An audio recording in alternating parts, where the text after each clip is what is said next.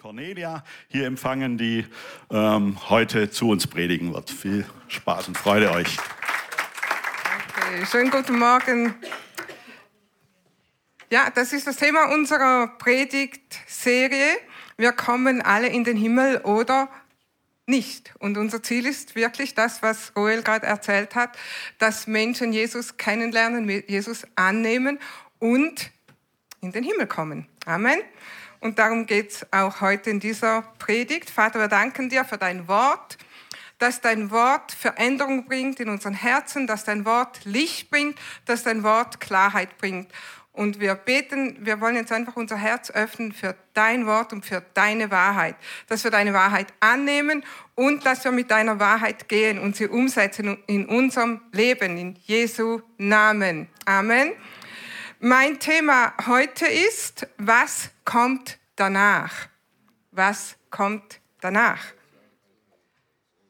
Da erzähle ich euch zuerst eine kleine Geschichte oder lese euch vor. Ein Ehepaar beschließt den Winter in Deutschland zu entfliehen und bucht eine Woche Südsee.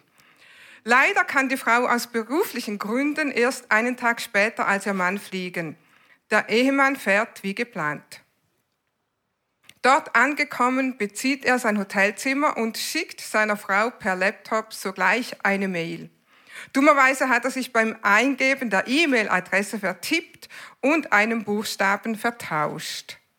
So landet die E-Mail bei einer Witwe, die gerade von der Beerdigung ihres Mannes kommt und die Beileidsbekundungen per E-Mail abruft.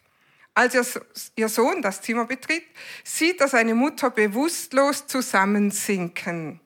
Sein Blick fällt auf den Bildschirm, wo steht, an meine zurückgebliebene Frau, von deinem vorgereisten Gatten, bin gut angekommen. Liebste, bin soeben angekommen, habe mich bereits eingelebt und sehe, dass für deine Ankunft alles schon vorbereitet ist. Wünsche dir eine gute Reise und erwarte dich morgen. In Liebe, dein Mann. PS, extrem heiß hier unten. Ein bisschen Auflockerung, bevor wir zu diesem auch sehr ernsten Thema kommen. Wir haben letztes Mal schon gehört beim Teil 1 unserer Serie, wo wir einmal hingehen, wo wir einmal landen werden, das ist unsere Entscheidung. Wir entscheiden das. Und wir haben auch da gehört, dass es eine Hölle gibt. Ja, das ist real. Aber Gott hat die Hölle nicht für uns Menschen geschaffen. Also Gott hat nicht gesagt, ach, ich will Menschen machen und wenn ich die Menschen schaffe, werde ich auch gleich eine Hölle schaffen, damit sie dann einen Platz haben, wo sie ewig schmoren können. Das wäre kein liebender Gott, stimmt? Also das war nicht Gottes Plan. Gottes Plan war, dass er Menschen schafft, die die Ewigkeit mit ihm verbringen, in ewiger Gemeinschaft. Aber wir wissen, durch den Sündenfall sind einige Dinge anders gekommen. Aber das tut dem keinen Abbruch, dass Gott durch Jesus Christus für jeden Menschen einen Ausweg geschaffen hat. Also das heißt, niemand muss in die Hölle gehen, sondern wir haben letztes Mal gehört, es ist ein Gnadengeschenk Gottes, dass Jesus sein Leben gegeben hat für uns alle und dass jeder, sagt die Bibel, der ihn annimmt, nicht verloren geht, sondern ewiges Leben hat. Also in ewiger Gemeinschaft mit Jesus leben kann. Das heißt, dass er ewig gerettet ist und nicht verloren ist. Und das ist das Thema, was wir letztes Mal besprochen haben. Ähm, ich werde dann nochmal darauf zurückkommen. Aber das ist der Plan Gottes für uns, für jeden von uns, dass wir in ewiger Gemeinschaft mit Gott leben werden. Und mein erster Punkt zu dieser Predigt, der Tod ist nicht das Ende.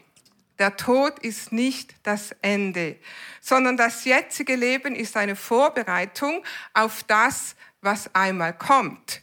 Unser jetziges Leben dauert 100 Jahre, 90 Jahre, 80 Jahre, wie auch immer, aber es ist ein kleiner ich kann nicht mal sagen Bruchteil, weil ewig ist keine Zeit mehr.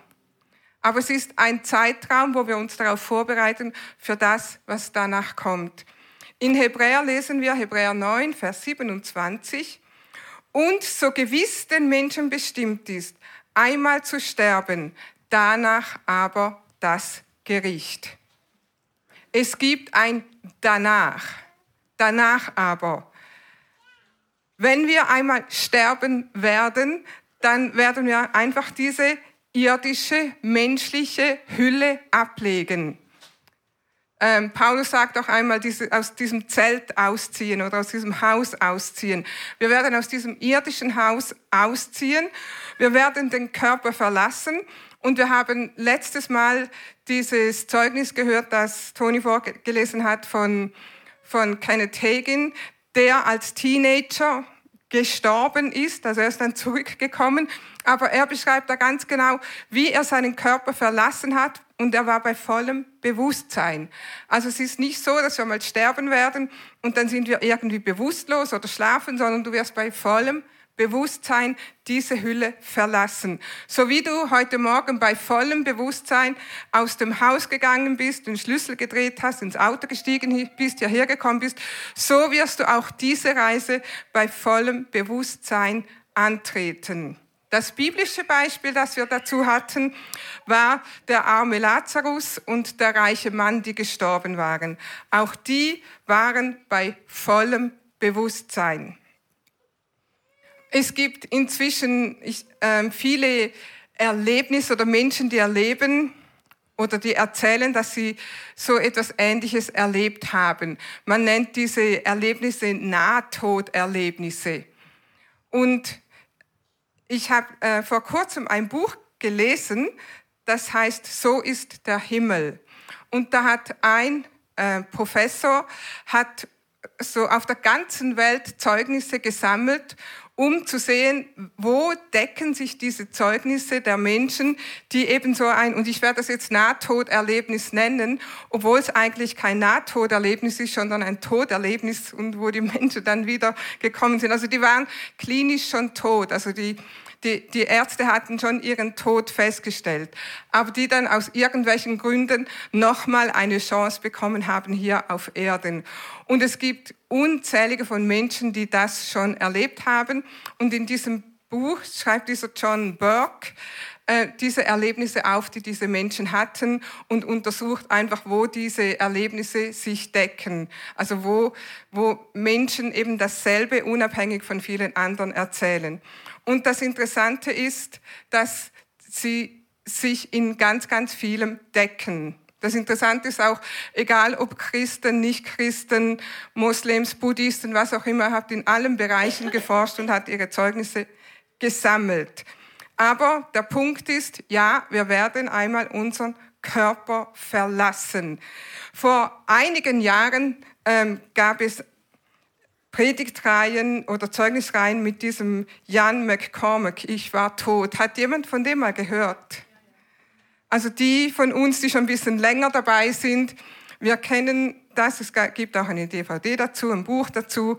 Und er hat auf der ganzen Welt ähm, Predigten gehalten, genau von seinem Erlebnis, also wie er das erlebt hat. Er war ein ganz junger Mann, ein Taucher und wurde beim Tauchen von einer hochgiftigen Qualle gestochen. Und er wurde dann ins Krankenhaus gebracht und im Krankenhaus ist er dann tatsächlich gestorben. Und ich lese euch nur einen kleinen Abschnitt vor, was er da beschreibt. Also er beschreibt da viel mehr, aber nur einen kleinen Abschnitt von dem, was wir noch nicht gehört haben. Dann kam ein glänzender Lichtstrahl und begann mich sofort nach oben zu ziehen. Ich fühlte mich davon angezogen und wie ein Stäubchen in einem Sonnenstrahl nach oben getragen von unglaublichem Licht durch einen dunklen Tunnel angezogen. Ich ging durch eine Öffnung und fand mich in einem langen, engen Gang wieder. Am anderen Ende dieses Tunnels konnte ich die Lichtquelle entdecken. Sie schien mit unglaublicher Geschwindigkeit sich, zu sich, zu, mich zu sich zu ziehen. Während ich beobachtete, wurde ich von einer Welle von Licht eingehüllt, die mich mit Wärme und Behaglichkeit füllte. Es war überwältigend, als ob eine lebendige Emotion abgestrahlt würde. Die nächste Welle war Liebe, gefolgt von einer weiteren, die pure Freude war. Als ich aus dem Tunnel kam, stand ich in der Gegenwart von herrlichem Licht und von Kraft. Und viele Menschen, die dieses Nahtoderlebnis hatten, die erzählen dasselbe, dass sie von jemandem begegnet sind, das Jesus war. Also einige wissen, denen ist bewusst, sie sind Jesus begegnet und dass einfach nur Liebe ausging von ihm. Pure Liebe. Gott ist ein Gott der Liebe und ein Gott der Liebe, der uns mit seiner Liebe zu sich hinziehen will. Also wir werden alle mal unseren Körper verlassen und wir werden merken, dass wir immer noch wir sind. Also du wirst immer noch du sein. Du wirst dich auch nicht in etwas anderes verwandeln, sondern du wirst immer noch du sein. Und dann gehst du irgendwo hin. Und nein, nicht ins Fegefeuer. Die Bibel sagt nichts von einem Fegefeuer. Also es gibt kein, irgendwie kein Zwischending. Und es gibt auch nicht irgendein, ja, es wird dann irgendwie schon alles gut sein. Mal sehen, was dann passiert. Sondern die Bibel sagt, dass wir es wissen können, wohin wir gehen. Und die Bibel sagt, dass wir es wissen sollen, wohin wir gehen. Und mein Anliegen heute ist, dass jeder hier dass du, der du hier sitzt oder im Livestream dabei bist, dass du am Ende dieser Predigt mit Gewissheit sagen kannst, ich weiß, wohin ich gehe, wenn ich mal sterbe. Ich weiß, wohin ich gehe, wenn ich mal meine irdische Hülle verlasse. Und ich weiß, die meisten von euch, ihr könnt das mit derselben Sicherheit sagen, mit derselben Gewissheit sagen wie ich weil ihr kennt Jesus, ihr habt ihn angenommen und ihr wisst es einfach. Wo, woher wissen wir das? Weil die Bibel das sagt und weil wir ein inneres Zeugnis haben. Weil der Heilige Geist in unserem Herzen uns bestätigt, dass wir Gottes Kinder sind. Deshalb können wir das wissen. Aber Gott möchte, dass jeder das weiß. Er möchte, dass du weißt, wohin du gehst. Und er möchte, dass du weißt, dass du zu ihm kommst, wenn du einmal sterben wirst. Amen. Also es ist unsere Entscheidung, wo wir einmal hingehen. Es ist deine Entscheidung, wo deine ewige Bleibe sein wird. Und Gott ist ein gerechter Gott. Und wie schaffen wir hier auf Erden oder wie sorgen wir hier auf Erden für Gerechtigkeit?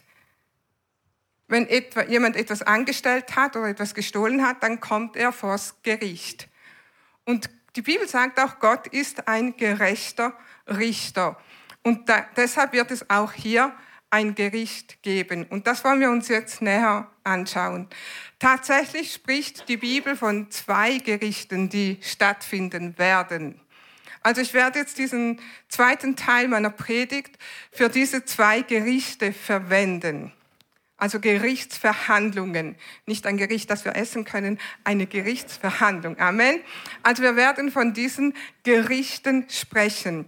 Und zwar gibt es ein Gericht für Menschen, die mit Jesus gestorben sind. Da kommen wir dann nachher dazu. Und dann ein Gericht oder eine Gerichtsversammlung für jeden Menschen, der entschieden hat, nicht mit Jesus zu sterben. Also das heißt, wenn Jesus nicht dein Herr und dein Erlöser ist und du aber sagst, ich brauche ihn nicht oder ich will ihn nicht oder ich will ihn nicht annehmen oder ich bin schon gut genug oder was auch immer du sagen wirst oder wenn du es noch nicht gehört hast. Und deshalb, Leute, wir müssen es den Menschen erzählen. Amen. Deshalb evangelisieren wir, damit niemand dieses Gericht erlebt. Aber das, wovon ich jetzt sprechen werde, was wir jetzt lesen werden, ist für die Menschen, die ohne Jesus Christus sterben. Und darüber spricht die Bibel in der Offenbarung 20, 11 bis 12. Wenn du deine Bibel dabei hast, darfst du auch gerne mitlesen. Offenbarung 20, 11 bis 12. Nun sah ich einen großen weißen Thron und ich sah den, der auf dem Thron saß. Himmel und Erde flohen vor ihm, weil sie seine Gegenwart nicht ertragen konnten. Sie verschwanden, ohne eine Spur zu hinterlassen. Ich sah die Toten vor dem Thron stehen, vom kleinsten bis zum größten. Es wurden Bücher aufgeschlagen, in denen stand, was jeder getan hatte, und aufgrund dieser Eintragungen wurden die Toten gerichtet. Jeder empfing das Urteil, das seinen Taten entsprach. Und noch ein anderes Buch wurde geöffnet, das Buch des Lebens. Also du schreibst hier auf Erde Geschichte, deine eigene Geschichte, und diese Geschichte wird in Büchern im Himmel aufgeschrieben und festgehalten. Und in diesem Gericht wird dann deine Geschichte aufgerollt oder deine Taten werden beurteilt. Und jetzt, wenn du Jesus nicht angenommen hast und du sagst, na ja, klingt doch ganz gut, meine Taten, alle meine guten Taten werden im Himmel festgehalten. Ich bin doch ein guter Mensch. Ich habe schon so viele, viel Gutes getan in meinem Leben. Ich helfe bedürftigen Menschen. Ich spende Geld. Ich mache dieses. Ich mache jenes. Ich bin im Grunde genommen ein guter Mensch. Und überhaupt, wenn du guckst, der oder der, das sind doch alles viel schlechtere Menschen als ich. Also ich komme ganz gut weg dann hast du dich beurteilt und dann sagst du, ich werde mit diesen Taten vor Gott erscheinen, vor Gott, dem Richter. Und wenn jemand das sagt, und ich weiß, die meisten von euch sagen das nicht, weil ihr habt schon etwas anderes entschieden, aber wenn jetzt jemand so etwas sagt, es gab auch mal so ein kleines, auch ein Video, das findet ihr übrigens alles auf YouTube, auch das von Jan McCormick oder dieses Video, es gab mal so ein 6000 Punkte in den Himmel. Also wenn du in den Himmel kommen möchtest, brauchst du 6000 Punkte. Und da stirbt ein Mann und kommt dann so in dieses Gericht und da ist jemand, der die Bücher öffnet und dann sagt er, okay, gucken wir mal, was hast du denn mit deinem Leben gemacht? Und dann fängt er an zu erzählen, was er hier Gutes getan hat und da Gutes getan hat. Und der Mann schreibt da auf, dieser Richter oder Anwalt oder was das ist, ähm, drei Punkte, fünf Punkte, sieben Punkte. Und dann wird wieder abgezählt, da wo er eben Schlimmes getan hat. Und nach Stunden sind sie immer noch erst im zweistelligen Bereich. Und der Mann ist ganz verzweifelt und sagt, wer schafft das je? Der Punkt ist, wer kann das je schaffen? Wer kann das schaffen? Niemand. Niemand kann es schaffen, also bildlich gesagt, diese 6000 Punkte zu erlangen. Weil die Bibel sagt im Jakobusbrief, Jakobus 2, Vers 10, und wer alle Gesetze bis auf ein einziges befolgt, ist genauso schuldig wie einer, der alle Gesetze Gottes gebrochen hat. Das heißt, du hast ein perfektes Leben gelebt. Du hast immer alles richtig gemacht. Und da sind wir alle schon ausgeschlossen, ich weiß. Aber theoretisch. Du warst immer nur gut, hast alles richtig gemacht, alles immer gut gemacht, aber einmal hast du gefehlt, einmal hast du gesündigt, einmal hast du das Gesetz übertreten, einmal hast du die zehn Gebote nicht gehalten. Dann sagt die Bibel hier im Jakobusbrief, dann bist du genauso schuldig wie einer, der alle Gesetze gebrochen hat. Also mit anderen Worten, niemand schafft es in den Himmel. Niemand schafft diese 6000 Punkte. Oder noch mit anderen Worten, dein Urteil ist schon gesprochen, ist schon entschieden vor diesem Gericht und das Urteil lautet schuldig. Das Urteil für jeden von uns lautete schuldig, weil niemand von uns war perfekt. Wir sind es immer noch nicht, aber wir haben etwas anderes entschieden. Weil die Taten, die guten Taten oder was auch immer, die können vor dem Gericht Gottes nicht bestehen. Nun, wenn wir vorher, wenn ihr gut mitgelesen habt, einen Satz habe ich nicht vergessen, aber auf den möchte ich nochmal eingehen. Im ähm, Offenbarung 20, nämlich im letzten Vers heißt es, und noch ein anderes Buch wurde geöffnet, das Buch des Lebens. Diese vielen Bücher mit all den Taten und dann gibt es noch ein Buch und das ist das Buch des Lebens. Und wenn du mal in dieses, also wenn du dann diesen Körper verlassen hast, die Ewigkeit antrittst, dann sind zwar diese Bücher da mit, mit deinen Taten, aber dann gibt es noch ein Buch und da wird dein Name gesucht.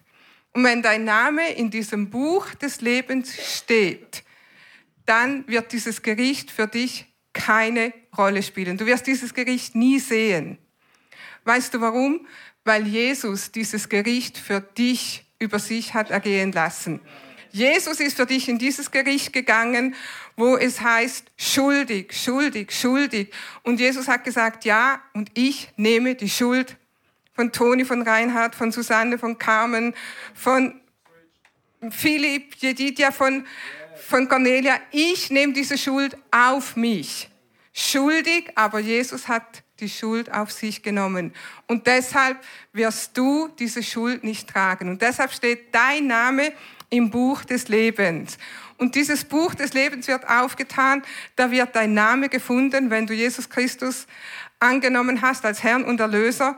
Und dann sagt Gott, komm in meine Freude, meine Gegenwart. Dann wirst du dieses Gericht nie sehen. Es ist schon erledigt. Also kein Gericht, kein Urteil, keine Strafe mehr für uns, die wir in Christus Jesus sind. Die Bibel sagt, es gibt keine Verdammnis für die, die in Christus Jesus sind. Amen. Ist das nicht gute Nachricht? Amen. So, jetzt können wir da. Den schlimmsten Teil haben wir jetzt erledigt. Können wir ein bisschen durchatmen. Und dann geht es weiter mit dem, was uns dann erwartet.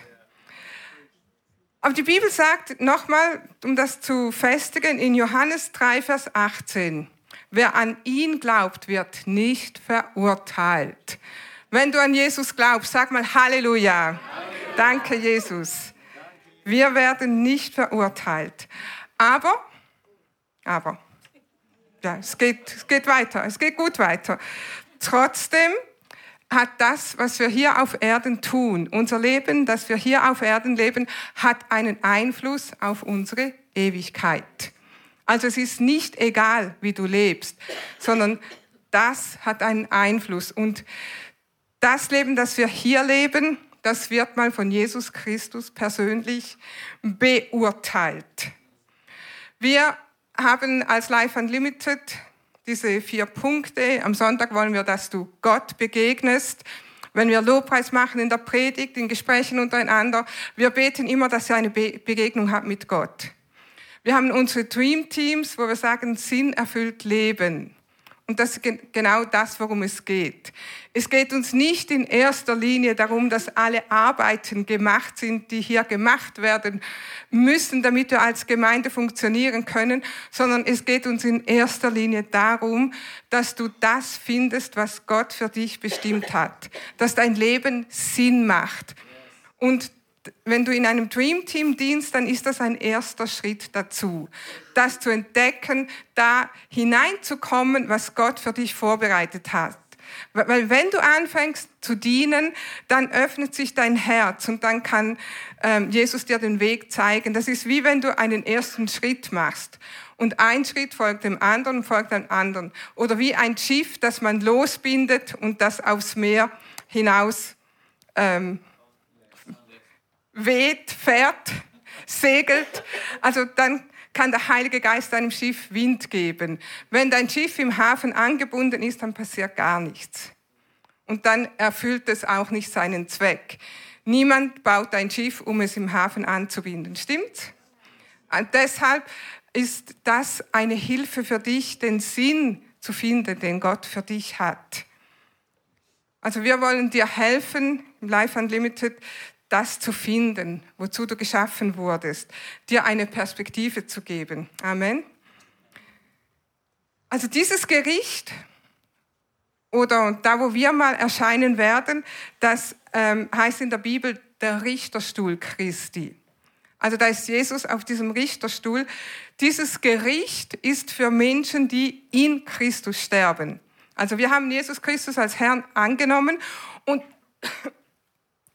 in diesem Gericht geht es hauptsächlich darum, dass Jesus dich belohnen möchte. Es ist eigentlich ein Belohnungsverteilungsgericht oder sozusagen eine ähm, Oscar-Verteilung. Ich habe noch nie so einen ganzen Oscar-Verteilung angeschaut, aber wenn man da guckt, wie, wie alle gespannt warten, habe ich einen Oscar gewonnen mit dem, was ich geleistet habe.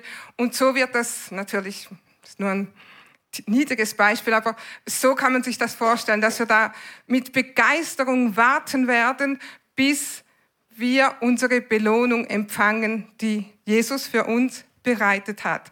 Also es geht hier nicht um Himmel und Hölle, es geht nicht darum, um verloren zu sein oder errettet zu sein. Es geht einfach darum, was hast du mit deinem Leben als Christ gemacht? Und weißt du, dass jeder eine Berufung hat? Also das ist nicht ein Gericht nur für Pastoren oder Evangelisten, sondern jeder Einzelne wird vor Jesus Christus erscheinen. Menschen sagen ja immer wieder, wenn du mal stirbst, kannst du sowieso nichts mitnehmen. Das stimmt, dein Haus bleibt hier.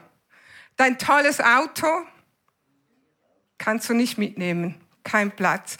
Dein Geld bleibt hier. Deine Kleider bleiben hier. Wenn die noch so wichtig sind hier auf Erden, aber du wirst sie nicht mitnehmen. Und du wirst sie nicht einmal vermissen, weil Gott wird dich mit seiner Herrlichkeit kleiden. Amen. Was etwas viel, viel Besseres ist. Also wir werden nichts Materielles mitnehmen können, aber wir werden etwas mitnehmen. Davon habe ich gerade gesprochen. Nämlich die Bibel sagt, unsere Werke folgen uns nach. Das steht auch in der Offenbarung. Hier heißt es in Offenbarung 14, Vers 13. Glückselig sind die Toten, die im, Herr, im Herrn sterben von nun an. Also im Herrn sterben bedeutet, wir haben Jesus Christus angenommen als Herrn und Erlöser. Und wenn wir sterben, dann sagt die Bibel, wir, wir sterben im Herrn. Ja, spricht der Geist, sie sollen ruhen von ihren Mühen. Und was steht jetzt? Geht es hier noch weiter? Ihre Werke aber folgen ihnen nach. Fehlt das hier? Also das musst du unbedingt in deiner Bibel nachlesen, um zu sehen, dass ich das nicht erfunden habe. Also, ist, ja, spricht der Geist, sie sollen ruhen von ihren Mühen. Ihre Werke aber folgen ihnen nach. Offenbarung 14, 13. Eine andere Übersetzung sagt, denn was sie getan haben, wird nicht unbelohnt bleiben. Wenn du manchmal denkst, wozu mache ich das eigentlich hier? Sieht das überhaupt jemand? Schätzt das überhaupt jemand? Wird das überhaupt wahrgenommen? Macht das überhaupt Sinn? Dann denke dran, deine Werke folgen dir nach. Ja, es wird sehr wohl gesehen. Gott sieht es. Und Gott sagt, es ist nichts vergebens, was du hier machst, sondern diese Werke folgen dir nach. Amen. Also wir werden vor Christus erscheinen, um belohnt zu werden. 2. Korinther 5, Vers 9 bis 10.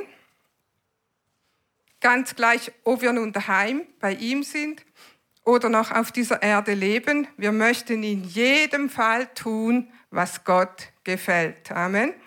Denn einmal werden wir uns alle vor Christus als unseren Richter verantworten müssen dann wird jeder das bekommen, was er für, seine, für sein Tun auf dieser Erde verdient hat, mag es gut oder schlecht gewesen sein. Also nach deiner Lebensübergabe fängt es erst richtig an. Was sollst du denn nun tun? Jeden Tag eine gute Tat? So wie bei den Pfadfindern?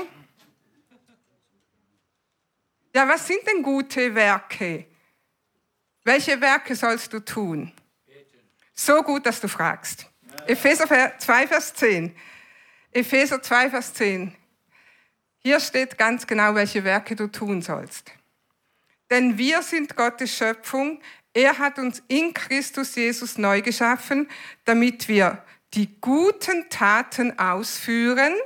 Welche? Könnt ihr es lesen? Die er für unser Leben vorbereitet hat. Das, was du tun sollst, hat Jesus für dein Leben schon vorbereitet.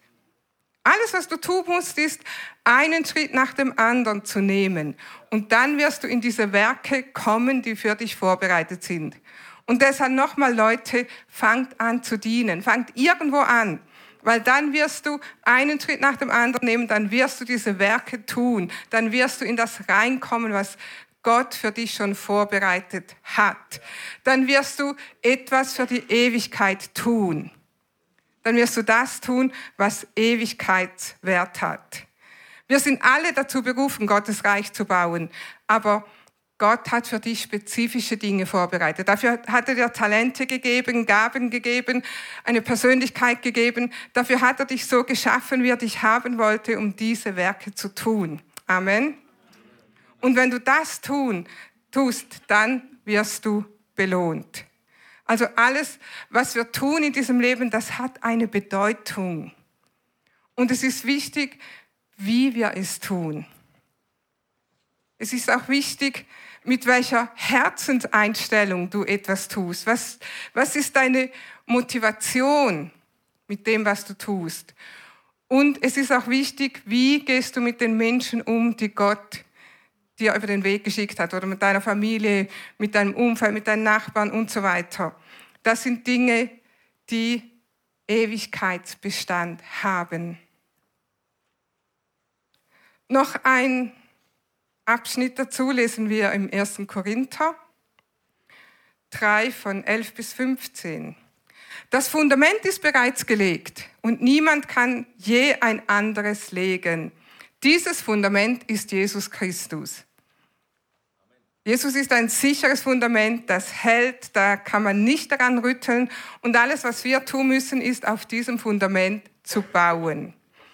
Wie nun aber jemand darauf weiterbaut, ob mit Gold, Silber, Edelsteinen, Holz, Schilfrohr oder Stroh, das wird nicht verborgen bleiben. Der Tag des Gerichts wird bei jedem ans Licht bringen, welches Material er verwendet hat. Also womit baust du? Mit Gold, mit Silber, mit Stroh? Denn im Feuer des Gerichts wird das Werk jedes Einzelnen auf seine Qualität geprüft werden. Wenn das, was jemand auf dem Fundament aufgebaut hat, die Feuerprobe besteht, wird Gott ihn belohnen.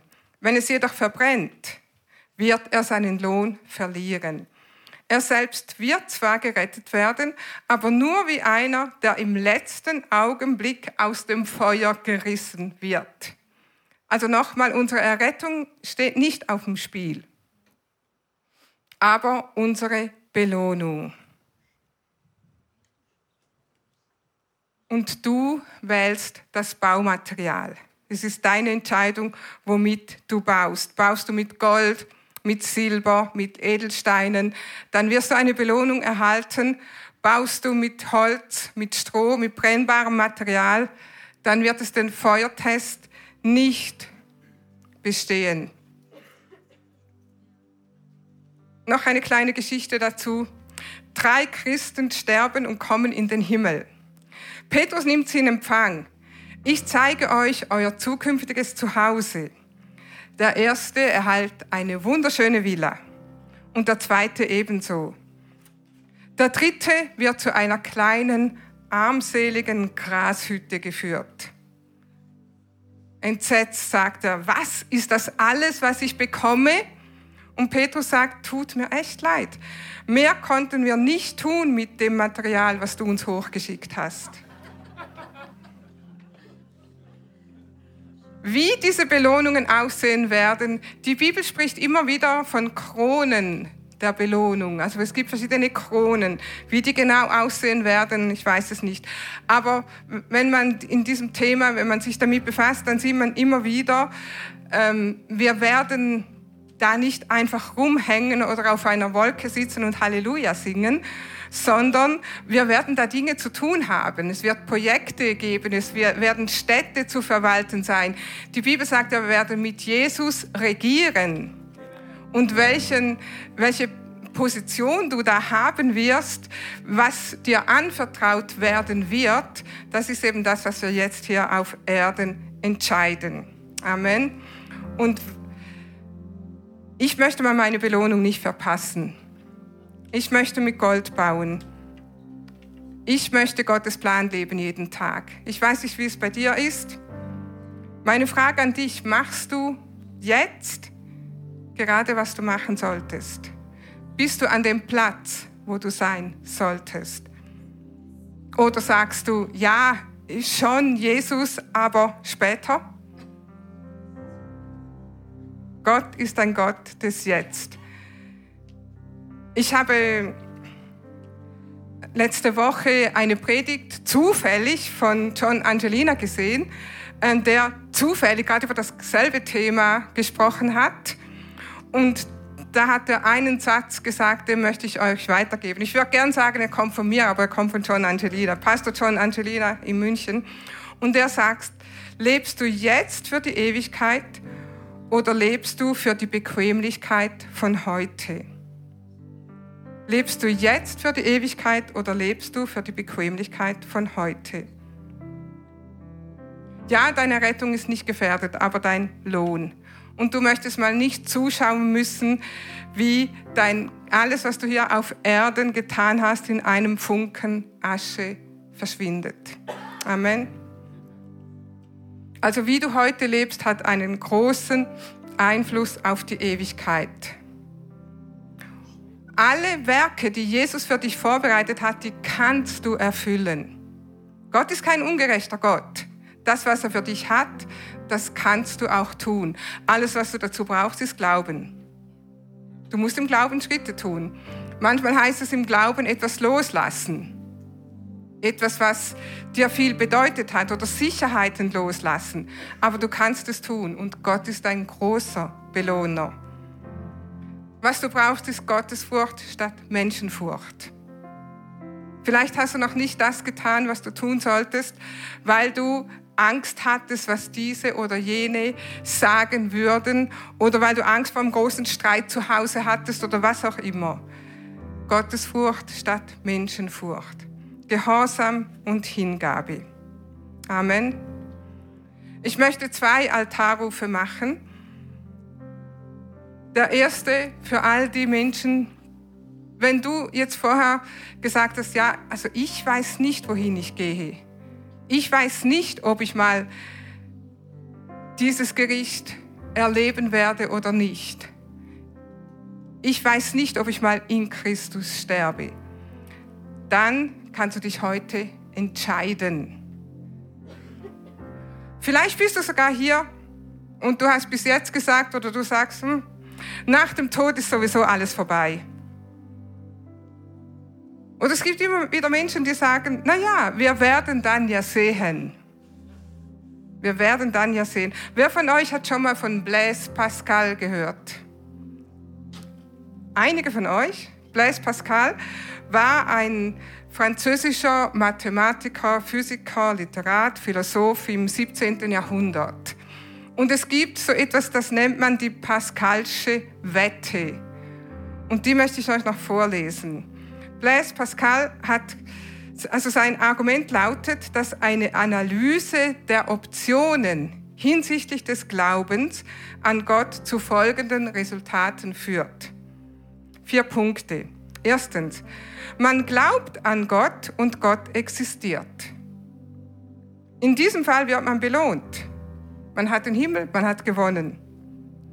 Zweite These. Man glaubt an Gott und Gott existiert nicht. In diesem Fall gewinnt man nichts, verliert aber auch nichts. Wobei ich da noch Klammer sagen möchte, du gewinnst alles hier auf Erden. Stell dir vor, du hast immer mit Gott gelebt und dann stirbst und dann war das alles nicht wahr. Würdest du sagen, du hast ein gutes Leben im Glauben an Jesus Christus gelebt? weil wir den Segen haben, den Schutz haben, das Vertrauen haben, die Liebe haben, aber nur theoretisch, also für die Ewigkeit. Äh, drittens, man glaubt nicht an Gott und Gott existiert nicht. In diesem Fall gewinnt man ebenfalls nichts, verliert aber auch nichts. Viertens, man glaubt nicht an Gott und Gott existiert. In diesem Fall wird man bestraft. Mit Hölle, man hat verloren. Also mein Aufruf an dich, lass uns mal aufstehen. Heute ist ein Tag, wenn du dich noch nicht entschieden hast, Jesus wirklich zum Herrn deines Lebens zu machen, dann kannst du es gerade jetzt tun.